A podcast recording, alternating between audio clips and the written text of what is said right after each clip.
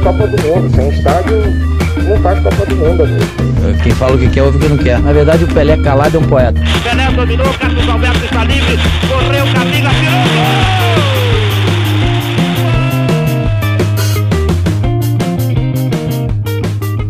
gol! Bom dia, boa tarde, boa noite, boa madrugada para você que está acompanhando o nosso podcast. Cornetas Podcast, mais um episódio no ar. Estou de volta, sou Rafael Moraes, apresentador do nosso Cornetas. Esse é o episódio de número 15. Eu estou com eles na linha novamente, nossos corneteiros, PV, Bruno Araújo, CH, todo mundo preparado, todo mundo com a língua afiada para debater um tema polêmico pra caramba, falar sobre a camisa 10, a mística da camisa 10. O título da pauta é o seguinte: Camisa 10, verdade ou mito? Vamos debater isso no nosso programa de hoje. Primeiramente, eu quero dar as boas-vindas a vocês. Bem-vindos, PV, bem-vindo, Bruno, bem-vindo, CH. Tudo bem com vocês na sequência? Tudo tranquilo, Rafael. Vamos para mais um episódio. Vamos debater agora sobre essa situação, né, de camisa 10. O que é que vem por aí? Me dá 10 que eu resolvo. CH, você acha que ele Minha resolve nossa, mesmo? ruim de brasileiro hoje em dia que acha que joga alguma coisa, né, Bruno? Se eu não achar, quem é que vai achar, meu amigo? Mas to- vamos tocar a bola, vamos pra frente. Vamos matar 10 no peito e jogar essa bola pra frente. É, vamos falar de camisa 10 de verdade, né? Porque falar de camisa 10 fajuto não vale a pena, não. Não vamos perder tempo com isso, não. Nós vamos eleger os jogadores, os camisas 10 mais importantes da história, nas nossas opiniões, e também vamos debater sobre isso, né? A camisa 10 ainda existe? Existe uma discussão entre função, posição, se a camisa 10 é tão importante como era no passado, é, trazer curiosidades também. Vamos lá, vou começar com você, PV. Camisa 10. Quem são os camisas 10 que você se lembra que você acha que são mais importantes da história do futebol?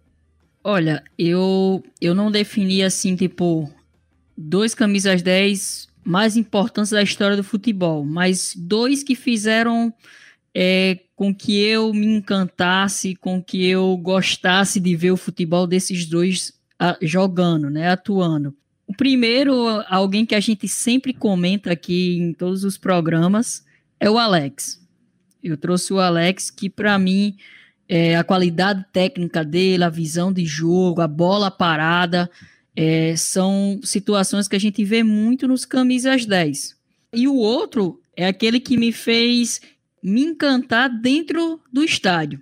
Né? A primeira vez que, assim, estando dentro de um estádio e vendo ele atuar com toda a sua magia dentro de campo, é o Souza, que jogou no América. O Souza é, tinha um passe maravilhoso, o drible curto, a batida na bola, não precisava nem ser bola parada, a batida na bola em qualquer momento. Né? Então, assim, é, são dois caras que eu idealizo como fosse o camisa 10 que eu queria que tivesse no meu time. Então, o seu critério é jogadores que você viu atuar. Isso, são jogadores que eu vi atuar e que eu gosto é, identificado no perfil de camisa 10 para mim, ideal. Beleza, eu vou rasgar aqui a, essa cartilha de quem eu vi jogar, porque eu vou escolher um que não poderia ficar de fora e eu não vi jogar. Foi o Pelé. Para mim, o Pelé é o camisa 10 mais importante do futebol mundial, porque, para mim, na minha visão, foi a partir dele. Já tem gente soprando corneta antes da hora, Bruno. Quero que você fale por quê depois, tá? Para mim, o camisa, a camisa 10 ela, passou, ela tem uma história antes do Pelé e uma história pós-Pelé. Acho que o CH pode falar mais sobre isso, inclusive contando um pouco da história, né, das numerações das camisas. Mas para mim, a camisa 10 era uma, meramente uma camisa, como qualquer outra. Eu não me lembro de outro jogador importante que tenha ficado com essa mística da camisa 10, né? Eu não lembro. E o outro eu vou voltar no Messi, que pode causar polêmica também. Para mim, Messi ele supera a Maradona nesse quesito. Já tem gente cornetando também. O pessoal tá me cornetando com força hoje. Eu acho que Messi está acima de Maradona. Por mais que o Messi não tenha conquistado títulos com a camisa da seleção argentina, não tenha conquistado Copa do Mundo como, Maradona conquistou, mas eu acho que Messi fez muito mais dentro de campo e conquistou muito mais feitos do que o Maradona. CH, sua opinião? Bem, Rafael, eu posso citar um que eu vi e outro na história. Eu não vou citar Pelé porque ele é outro concurso. Vai ficar todo votando em Pelé. Eu não vou falar em Pelé porque para mim é o maior da história disparado. Então eu vou deixar ele de fora. Vamos dizer entre os terráqueos, tá? é... Porque o Pelé, como você falou, ele foi um revolucionário da camisa 10, ele que transformou a camisa 10. É, muita gente pode pensar que a numeração no futebol já vem desde os primórdios, lá no, no século XIX, né, quando foi criado lá em Cambridge o futebol, mas não. O futebol era praticado sem números, sem numeração, até 1933. Mais precisamente, no dia 29 de abril de 1933, é que se teve a ideia de numerar os jogadores. E olha que um time jogava com a camisa de 1 a 11 e o outro da 12 ao 22. Isso coube... A ideia, a ideia a... foi sua, CH? Não, não, não. Deve ter sido algum parente seu. é... Era menino, Bom, era menino na... lá em Alagoas. É, exatamente. Eu brincava de bola com você lá. Ele que desenhou é... o número 10 atrás da camisa, meu. É, exatamente. Misturei, na verdade. Primeiro... Eu vou até falar quem foi o primeiro camisa 10 da história, se vocês deixarem. A FA Cup de 1933, entre Everton e Manchester City, em 29 de abril, foi o primeiro jogo da história em que houve numeração. O Everton jogou com a camisa de 1 a 11 e o City jogou do 12 ao 22. O primeiro camisa 10 da história chama-se Tommy Johnson, e ele nem meio campo era, era atacante. Se bem que naquele tempo eram dois meias, né? O center half, como se chamava. Então, o primeiro camisa 10 da história chama-se Tommy Johnson, que foi um jogador que fez história tanto no City quanto no Everton. Ele começou no Manchester City e também jogou no Liverpool no final de sua carreira, no rival do Everton. Então, foi o primeiro camisa 10 que ele pode considerar da história, se bem que ele era um atacante, né? Um atacante até prolífico, inclusive, com mais de 200 gols na carreira né? É... Coube a esse Tommy Johnson. Ele é o primeiro jogador, camisa 10 da seleção brasileira, 1950, Danilo Alvim, foi o primeiro meia do Vasco, talentosíssimo, cara, muitos, quem viu jogar, eu não vi, viu, Rafael, também não tirar onda. É, o Danilo Alvim foi um grande camisa 10, o primeiro da história da seleção brasileira. Em seleções, foi a partir de 1950 que se utilizaram numerações em camisas, né? Agora falando das minhas preferências, deixando a parte histórica. Ah, só lembrando que no Manchester City tinha Matt Busby, né? aquele cara que revolucionou o Manchester United, tá? O maior técnico da história do Manchester United, Busby Davis, né? Bom, o meu jogador que eu vi, camisa 10, Zico, né? O cara que dentro e fora de campo é um, foi um gênio, um craque, né? Pode não ter ganho Copa do Mundo, mas pena da Copa, né? Mas o cara ganhou tudo que podia com o Flamengo, não conquistou com o Udinese, porque, enfim, a Udinese era um time de meio de tabela, mas fez feitos maravilhosos e até hoje ele é reverenciado. E no Kashima antes, a gente até tratou, é o maior ídolo estrangeiro da história do Japão, com certeza, o Zico, né? Foi o maior que eu vi. E um, na história, eu acredito que um camisa 10 que marcou época, marcou história, chama-se Ferenc Puskas, né? Um húngaro que revolucionou também na sua posição. Ele não era meio campista, era um atacante, né, era um ponta de lança. Né? Ele na Hungria de 54, ele revolucionou, e isso é um assunto que o PV pode falar muito bem. Naquela Hungria que revolucionou pelo preparo físico, ela foi a primeira seleção da história a se aquecer antes dos jogos, né? Ele inovou nesse caso. E o Ferenc Puskas só tinha uma perna boa, digamos assim, à esquerda, e ele usava a camisa 10 na Hungria, e para mim foi um cara que revolucionou por tudo que ele conseguiu construir com a seleção da Hungria, aquela magia da, da seleção da Hungria com tantos gols fazendo. Então, Ferenc Puskas, para mim, na história, o camisa 10 dos que eu não vi, Pelé, aos concursos, não vou citar, e que eu vi o Zico, do Flamengo. Uma curiosidade, Cega, você falou sobre camisas e números na Copa de 58. O Brasil foi campeão em cima da Suécia, lá na Suécia. E aí a Suécia jogando em casa, é, bateu o pé falou: vou jogar de amarelo. Quem joga de amarelo sou eu. É, o Brasil teve que mudar a cor da camisa, acho que jogou de azul. Se não me engano, jogou de azul. Só que aí a, a delegação brasileira teve que sair no comércio lá da, da Suécia para comprar as camisas para jogar. E os próprios diretores, comissão técnica, passaram a noite costurando as numerações dos jogadores da seleção brasileira para jogar no dia seguinte, jogar a final contra a Suécia. Uma curiosidade do futebol é, do passado, CH. Outra curiosidade rapidinho. O, a camisa 10 de Pelé em 58 foi aleatória, tá? É, Deu-se a camisa 10 a Pelé por causa da ordem alfabética dos nomes, com exceção do goleiro Gilmar, obviamente, que era número 1. Mas o coube a Pelé o, o destino né, do Pelé cair com a 10 por ordem alfabética e a transformação que ele fez na história do futebol. Inclusive, ele era banco no início da Copa do Mundo, né? Tava até machucado. Prudida, Bruno, prudida. Isso. Bruno, é, seus camisas 10.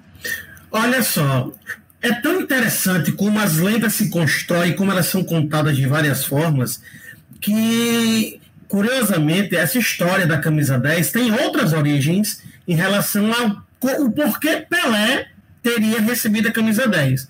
Zagallo conta que Pelé recebeu a camisa 10 por conta do número da mala. Os jogadores receberam as camisas de acordo com as malas que foram numeradas nas delegações. Zagallo recebeu a camisa 7 e Pelé teria recebido a camisa 10 por conta da mala número 10. Tem uma outra história de que os números teriam sido definidos por um dirigente da FIFA, lá no momento em que foram fazer o cadastro das pessoas, né? E aí Pelé teria recebido o número 10. Então, é interessante como as lendas em torno de coisas que são é, é, mágicas para gente no futebol, elas têm origens, inclusive, confusas, justamente criando essa mística em torno da coisa. Mas respondendo a tua pergunta, Rafael, é, eu queria rapidamente ler um, um, trecho bem curtinho de um texto do site do Trivela. O nome do texto é o Camisa 10 Clássico, uma entidade do futebol brasileiro. 10 clássico que se pede é um jogador quase impossível, um armador de jogadas que tem visão de jogo, que tem um passe milimétrico e toques de genialidade. Precisa fazer gols, mas também precisa estar na construção das jogadas. Precisa chutar bem, passar bem, cabecear na área, vir buscar um jogo com os volantes. Precisa ser um grande passador, mas também um grande finalizador. Tem que ter a elegância na armação e a frieza de arrumar em frente ao gol. Precisa ser um 10 que nunca houve, mesmo que vários craques tenham vestido esse número, mas com características muito diferentes um do outro. E aí, essa definição ela é curiosa, porque ela é Pelé. Pelé, por mais que fosse meia esquerda, né, ele começou com meia esquerda, mas tinha características fortes de atacante, Pelé fazia tudo isso. E por isso ele é o concurso. Não dá para dizer que Pelé está entre os mortais que vestiram a camisa 10, e por isso a camisa 10 se transformou no que transformou. Mas agora sim, Rafael, sem mais delongas, eu vou responder a pergunta. Eu elegi é, dois jogadores, principalmente, entre os meus preferidos da camisa 10. Vou repetir CH com relação a Zico, porque Zico ele tem aquela característica de elegância em campo, né? Aquela característica que é, de quem bate bem na bola, de quem pensa bem o jogo, de quem consegue fazer o jogo andar sem necessariamente precisar correr, né? Então para mim, Zico tem esse peso tático, além de ter sido um dos maiores da história do futebol mundial. É, fez 333 gols no Maracanã, além dos títulos nacionais e internacionais, seu nome figura entre as primeiras posições de todos os rankings que você imaginar de futebol, é, quando se fala em grandes jogadores. O outro foi o jogador que mais me fez é, sentir prazer em vê-lo jogar. Até hoje não tem outro. Ronaldinho Gaúcho. Não tem outro jogador que me desperte tanto o que é a essência do futebol, a alegria que o futebol oferece. Ronaldinho Gaúcho, monstro mito. É o camisa 10 que eu queria no meu time para sempre. CH. Antes da corneta, Rafael, rapidinho, é, vou só corrigir a informação que o Bruno realmente é, falou. Não foi questão de é, ordem alfabética, né? É, é, na verdade, foi ou foi número de mala ou é, foi questão de sorteio por um dirigente, tá certo? Eu me atrapalhei um pouco aqui. Foi outro caso que aconteceu de outra seleção, né? Mas na seleção brasileira ou foi o número da mala, foi até o Zagallo que falou isso, ou a questão da, do sorteio do dirigente. Então, a correção feita aí, eu me atrapalhei com outra seleção aqui.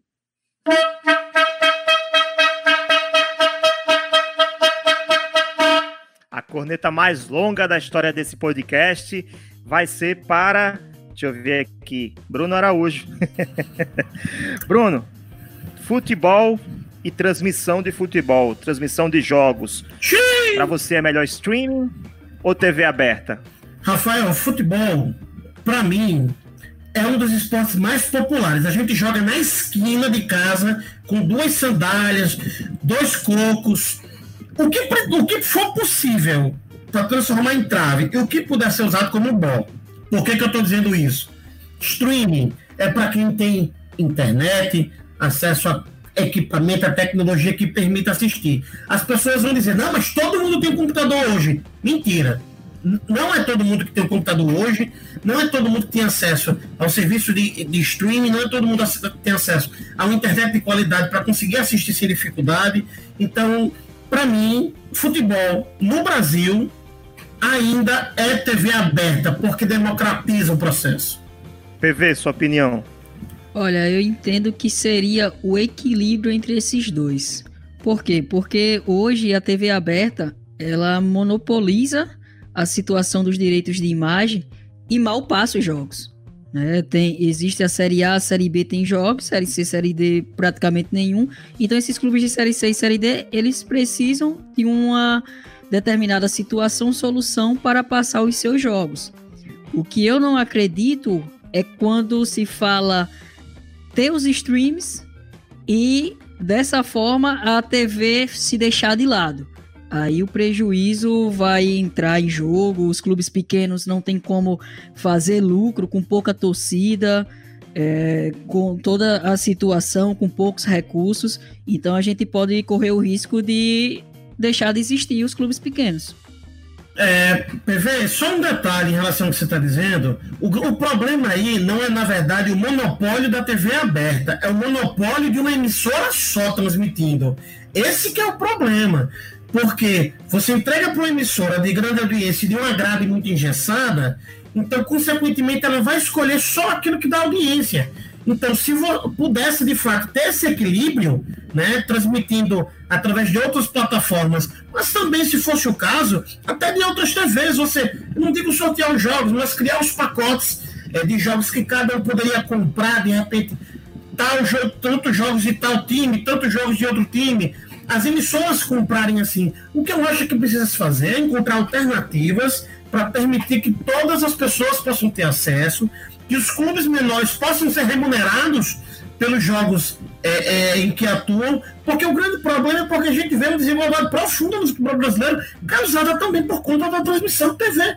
Porque você tem um grupo muito pequeno que recebe milhões, e aí vão justificar, ah, mas dá audiência. Tudo bem, mas e os outros? Quanto mais você aprofunda essa desigualdade, mais você aprofunda a queda da qualidade do futebol brasileiro. Exatamente. Exato, seria a situação até da Europa, então, a, a solução é, direitos de imagem, de TV, né? Direitos de TV, direitos dos clubes comercializar e por aí vai, todo mundo com direitos. Com certeza daria um programa inteiro sobre esse tema.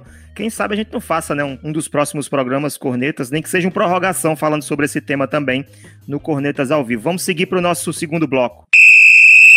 PV, vou continuar com você, já que você estava empolgada aí falando sobre Europa, falando sobre transmissão de futebol.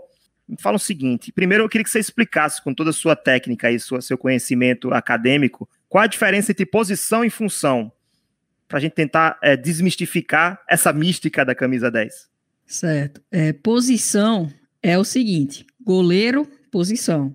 Lateral, posição. Zagueiro, volante, meia, atacante. Isso são posições.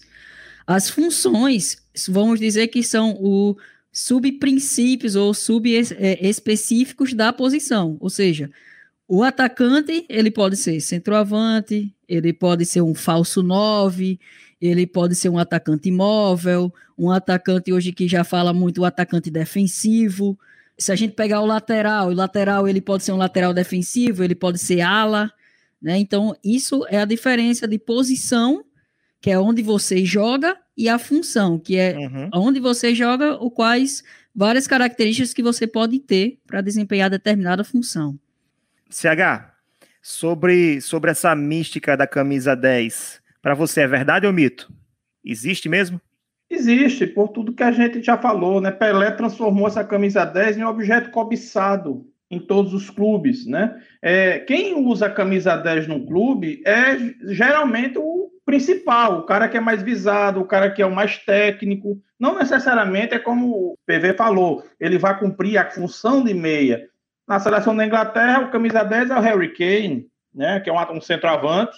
Né? O próprio Puskas, que eu falei, ele não era um meio campo criador, era um cara extremamente habilidoso, mas ele era atacante. Né? Já tivemos na seleção brasileira, sabe quem de camisa 10? Luiz Fabiano, Fred, não o Fluminense, mas o Meia, que é do Manchester hoje. Ou seja, é, geralmente, tem alguns casos específicos, geralmente se dá para o cara que é, digamos, a estrela da equipe, o cara mais técnico, ou seja, então a camisa 10 criou-se esse mito, essa, essa visão de que tem que ser o cara mais importante da equipe.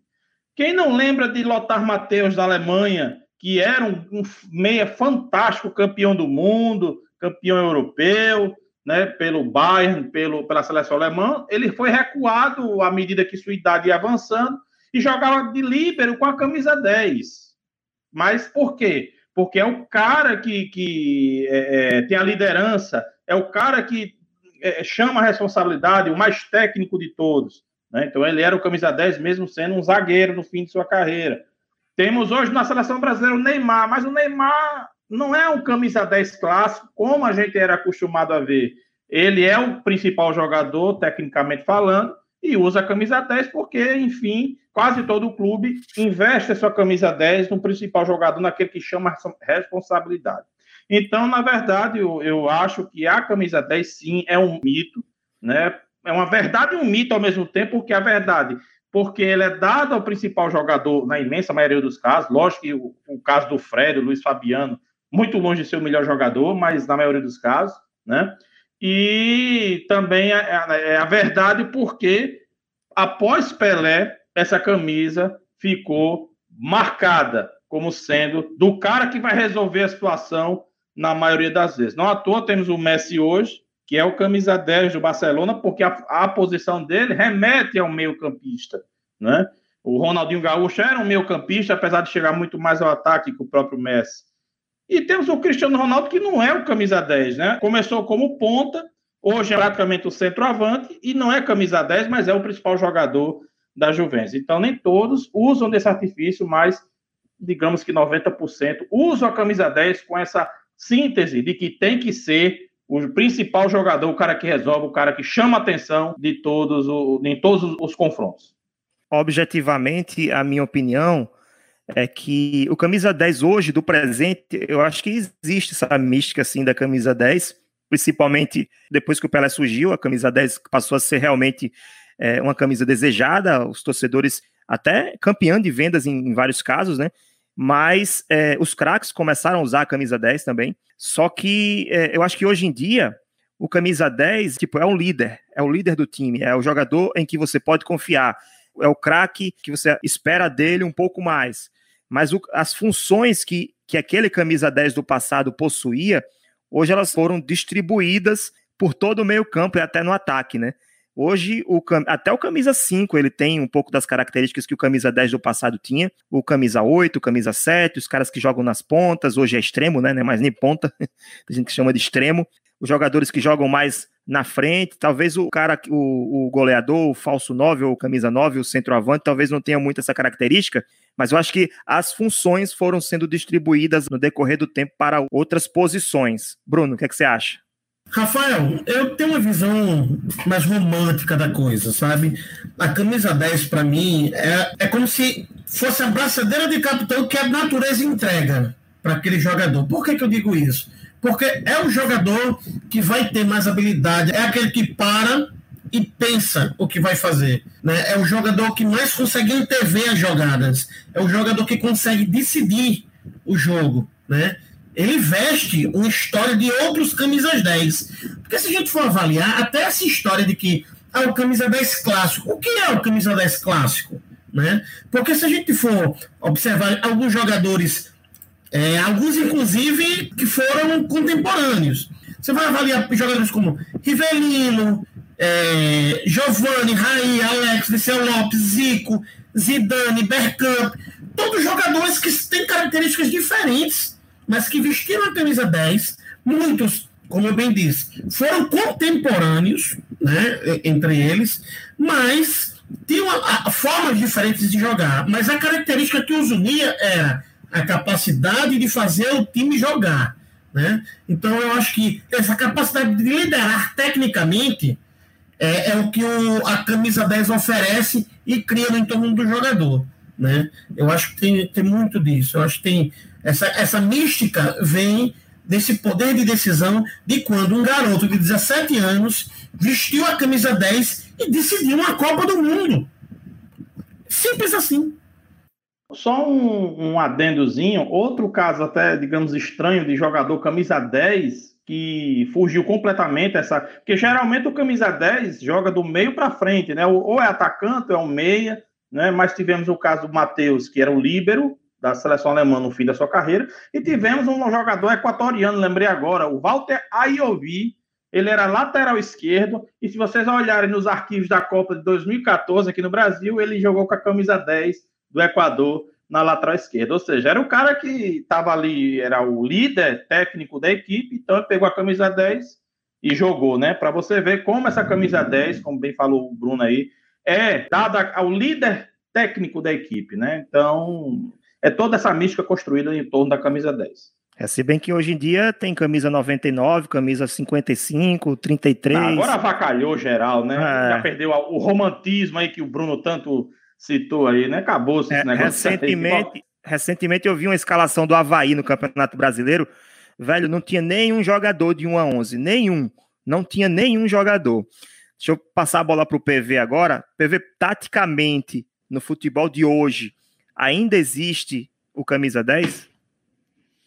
Olha, Rafael, é, é uma situação até aqui que eu fiz um detalhamento sobre tudo isso para falar assim da melhor forma para que todos pudessem entender.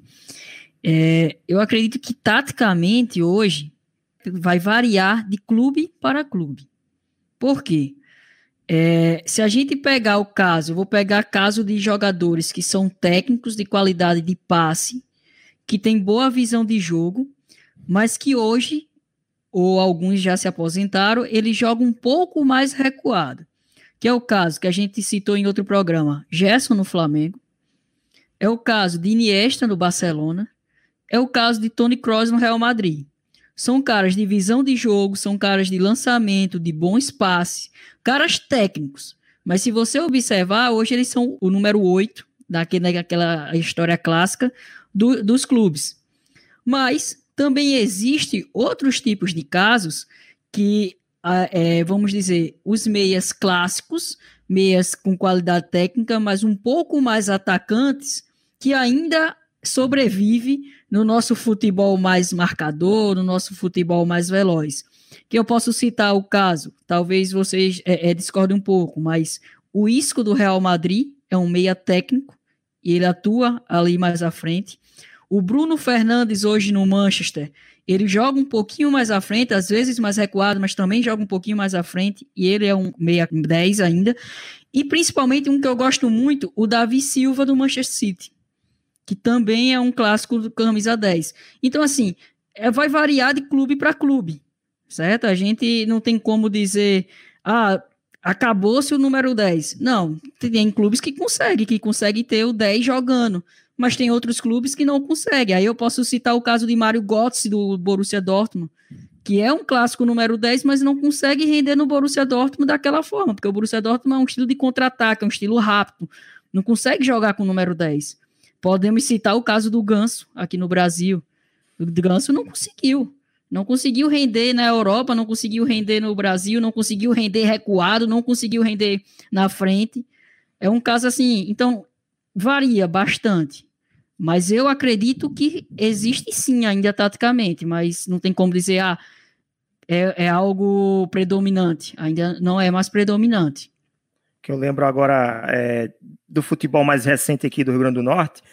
Eu acho que um, um, exemplo bem, bem clássico do camisa 10, aquele cara que decide, aquele cara que, que põe a bola no chão, que distribui o jogo, o Lúcio Flávio, em 2016, com o Geninho tinha é, a função dele era realmente essa. Inclusive, ele se destacava é, é, em assistências e, e, gols de falta. Né? Era a principal característica a, do, do Lúcio Flávio no, no ABC de 2016, que subiu para a Série B do Campeonato Brasileiro. Aquele acesso contra o Botafogo de Ribeirão Preto, PV. Exatamente, você cita esse caso, aí só para complementar, quando a gente traz para o futebol brasileiro, aí sim a gente consegue ver que tá se acabando. Tá se acabando esse camisa 10, aquele cara craque, o cara que decide, o cara que dá o passe, tá se acabando. Mas esse problema não é de, só do futebol brasileiro, mas é, é da base, é da categoria de base. A gente não consegue mais formar jogadores. A gente só pensa em resultado. Então, quando pensa em resultado, só quer os caras mais rápidos, os caras mais fortes, os caras que façam gols, é, independente se tem qualidade técnica. Então, provavelmente esse deve ser o problema, por isso que até 2006, 2010 a gente conseguiu encontrar jogadores clássicos 10, mas hoje é muito difícil a gente encontrar ainda. Bacana, PV. Para finalizar, só para a gente não passar batido aqui, os nossos votos, quem ganhou mais voto foi o Zico. Zico é o camisa 10 preferido dos cornetas. Teve também Souza, Alex, Pelé, Messi, Puscas e Ronaldinho Gaúcho. Zico teve dois votos do CH e também o voto do Bruno Araújo. E vamos para o nosso terceiro bloco, o bloco das mensagens, dos alôs e das indicações de livros também. Primeiramente, eu quero mandar um, um abraço especial para os nossos corneteiros do nosso grupo. O André Valério está sempre comentando, tá maluco para participar do nosso Cornetas ao vivo. Não foi sorteado na, no último episódio, quem sabe no próximo, no mês de agosto. Acho que o próximo episódio já vai ser ao vivo. Ernesto Teixeira sempre comentando, trazendo boas opiniões. Também um abraço para o Rodrigo Ferreira, que estava recentemente falando sobre campeonato carioca. Quem mais aqui comenta muito? Rodrigo, né? O Rodrigo também comenta. O outro Rodrigo. Agora esqueci o sobrenome dele. Se, se vocês lembrarem. Isso, Rodrigo Freire. São dois Rodrigos, o Ferreira e o Freire. E o Léo Pessoa também está participando ativamente desde aquele episódio ao vivo, sempre contribuindo, mandando suas mensagens, sempre muito coerente. Bruno, você falou que queria indicar um, um livro também, né, para quem está acompanhando nosso podcast. Exatamente, Rafael. É, o, o, livro é A Magia da Camisa 10, né? Escrito pelo André Ribeiro e o Vladir Lemos. É um livro interessante porque ele conta não só a história de Pelé e do porquê da camisa 10 ter se transformado na camisa 10, mas também a história de outros camisas 10 e de outros jogadores que poderiam ser camisa 10, mas não são. Então, é, é, é uma leitura bem completa, bem interessante, um texto super leve, bem escrito. Eu acho que é uma boa indicação para quem gosta de literatura esportiva. Fica aí a dica. Vladir Lemos, que é apresentador do Cartão Verde. CH. Rapidamente, não é, não é indicar um livro, mas falar também historicamente. A gente pode considerar o primeiro camisa 10 da história, não usava camisa, mas assim, em termos Jogava sem ter... camisa, não? Não, número na camisa. Não é, é, hoje ele tá. A praça é nossa completa ele. É, então, o primeiro camisa 10, né?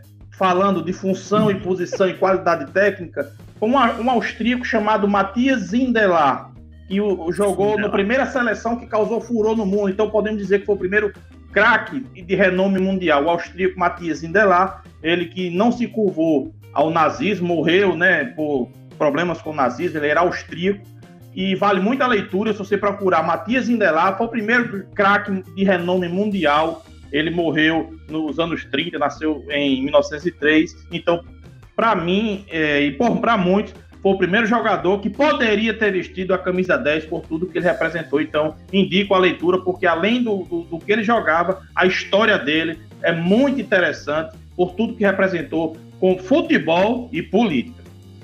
Eu lembro, eu li sobre o, Cinde, o não sei se é Sindelar ou Zindelar. Zindelar. Zindelar. Zindelar. Se, se ele, é, ele é conhecido como Homem de Papel ou Der Papierrenner em alemão. Isso, eu li sobre ele no livro Noites Europeias, que conta a história, toda a história das competições europeias do futebol da Europa, né? Não toda porque ele cessa quando o livro foi, foi lançado, obviamente, é de um autor português. Também fica essa dica, é da editora Corner que também tem a revista Corner, que também indico muito para quem gosta de ler sobre futebol. É isso, gente. Chegamos ao fim de mais um episódio dos Cornetas. Obrigado, meus cornetas favoritos. Valeu, PV. Obrigado pelo seu conhecimento de sempre. Bruno Araújo, CH, suas opiniões certeiras. Obrigado para você, ouvinte do nosso podcast, que ficou até o final conosco.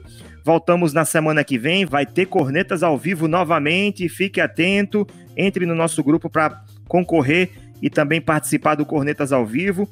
Lembrando que você pode entrar no grupo do WhatsApp acessando o nosso site www.cornetaspodcast.com, clicando no menu Seja um Corneteiro e solicitando a sua participação no grupo Corneteiros no WhatsApp. Você vai poder mandar sua mensagem, vai debater os temas, falar sua opinião, cornetar os corneteiros. Isso é que é mais legal e conferir os bastidores dos nossos programas. Não esqueça também de nos seguir nas mídias sociais, Twitter e Instagram, arroba Cornetas Podcast. E assinar o Cornetas na sua plataforma de podcast preferida. Fim de papo, fim de jogo. Um forte abraço a todos e até a semana que vem com mais um episódio.